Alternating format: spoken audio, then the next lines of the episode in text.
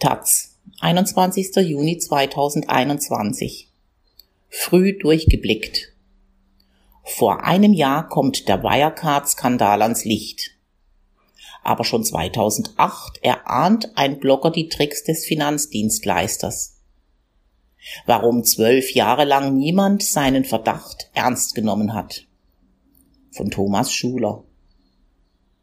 Der 19. Juni 2020 ist gemeinhin bekannt als der Tag, an dem Wirecard zusammenbrach.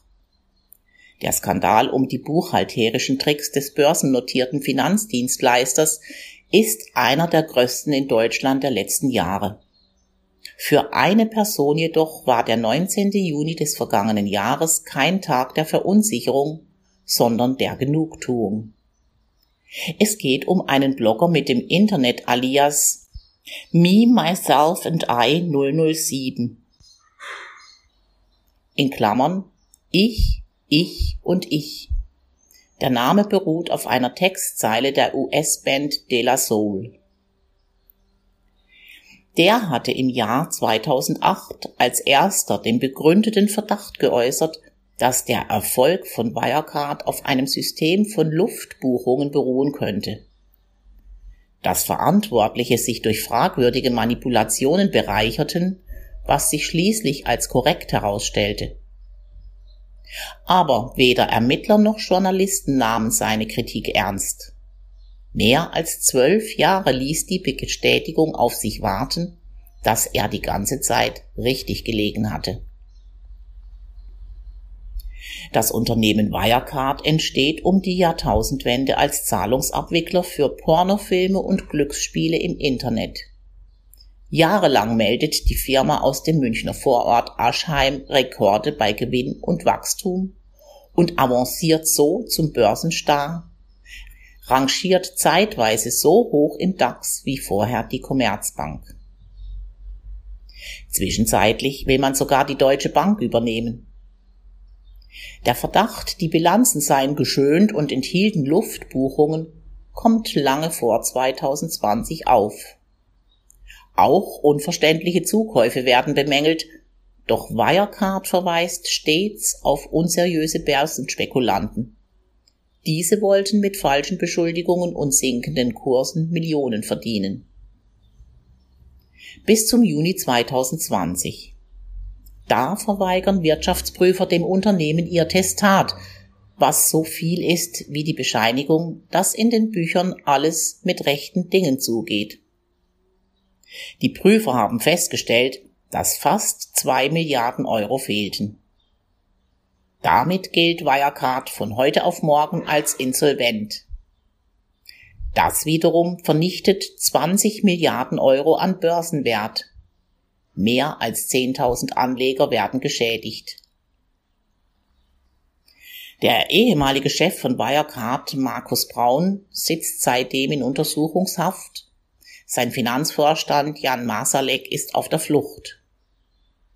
Ein Untersuchungsausschuss im Bundestag bemüht sich seit Monaten aufzuklären, warum der Betrug über viele Jahre unentdeckt blieb und wer politische Verantwortung trägt für den Milliardenschaden und für die mangelnde Aufsicht der Wirecard Bank, die seit Januar 2006 Teil der Wirecard Unternehmensgruppe war.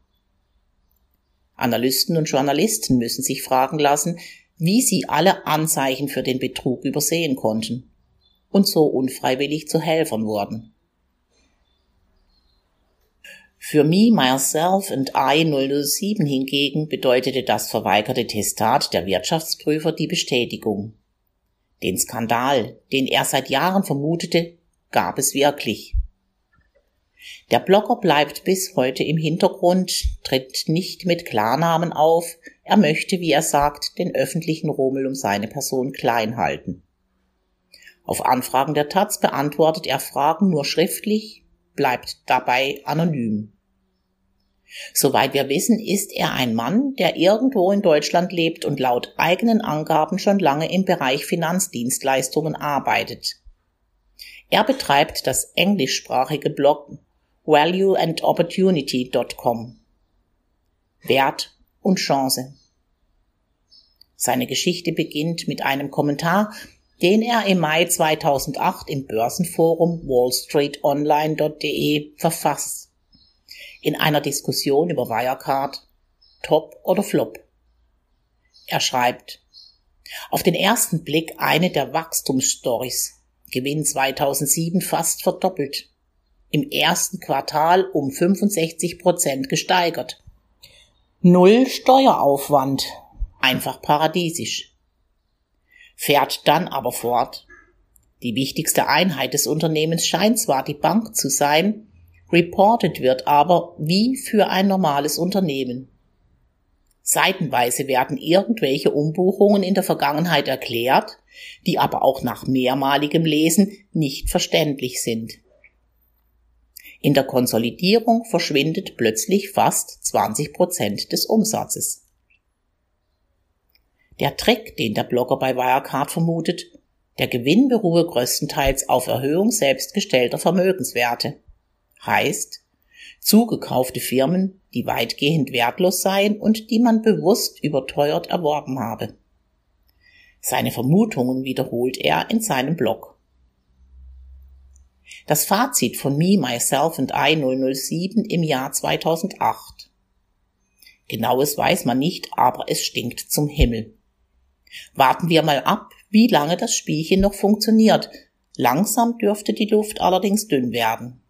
Wie lange hat er damals Geschäftsberichte lesen müssen, um seinen Blog-Eintrag zu schreiben? Ich bin Finanzprofi, sagt der Blogger heute. Er arbeitet seit langem im Finanzdienstleistungsbereich, allerdings nicht direkt in der Aktienanlage. Das war daher nicht zu aufwendig. In der Regel verwende ich auf diesem Level einer Anfangsanalyse zwei bis drei Stunden. Ich hatte mir Wirecard ursprünglich als eventuell interessantes Aktieninvestment angeschaut, bin aber dann schnell auf die Ungereimtheiten gestoßen. Andere Nutzer im Netz aber unterstellen Me, Myself und I 007 damals, er äußere sich nur deswegen kritisch, weil er auf einen sinkenden Wirecard-Kurs spekuliert habe. Das ist ein Manipulationsvorwurf und zwar im Kern derselbe, den sich Wirecard später häufig gegen Kritiker zunutze machen wird. Me, Myself und I 007 entgegnet damals, irgendwelche inhaltlichen Argumente? Wer recht hat, wird sich später zeigen. Der Finanzexperte und ehemalige Journalist Jörn Leo Grande arbeitet zu diesem Zeitpunkt seit drei Jahren bei Wirecard. Als Texter ist er damals zuständig für das Verfassen des Geschäftsberichts.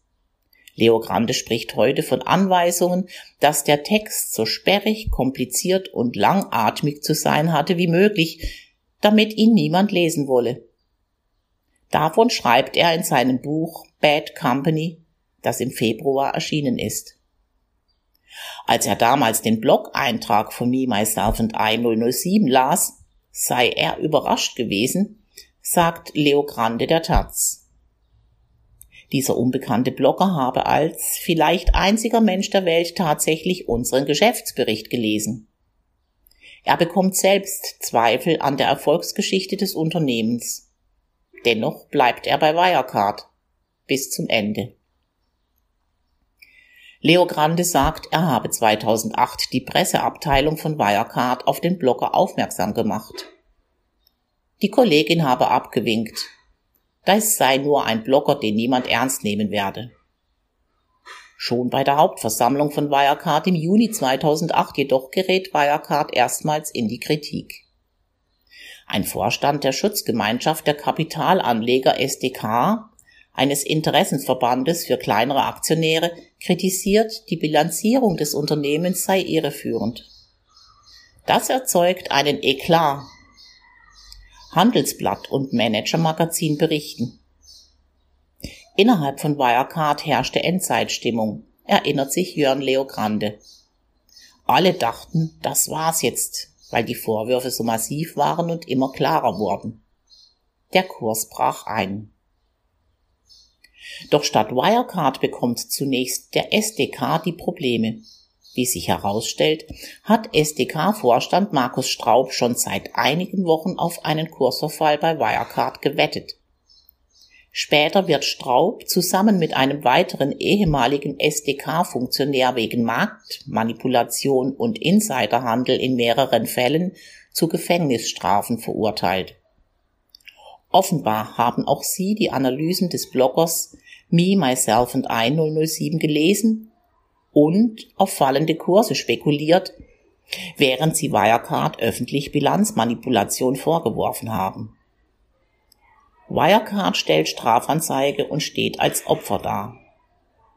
Niemand untersucht daraufhin mehr die Vorwürfe gegen Wirecard selbst.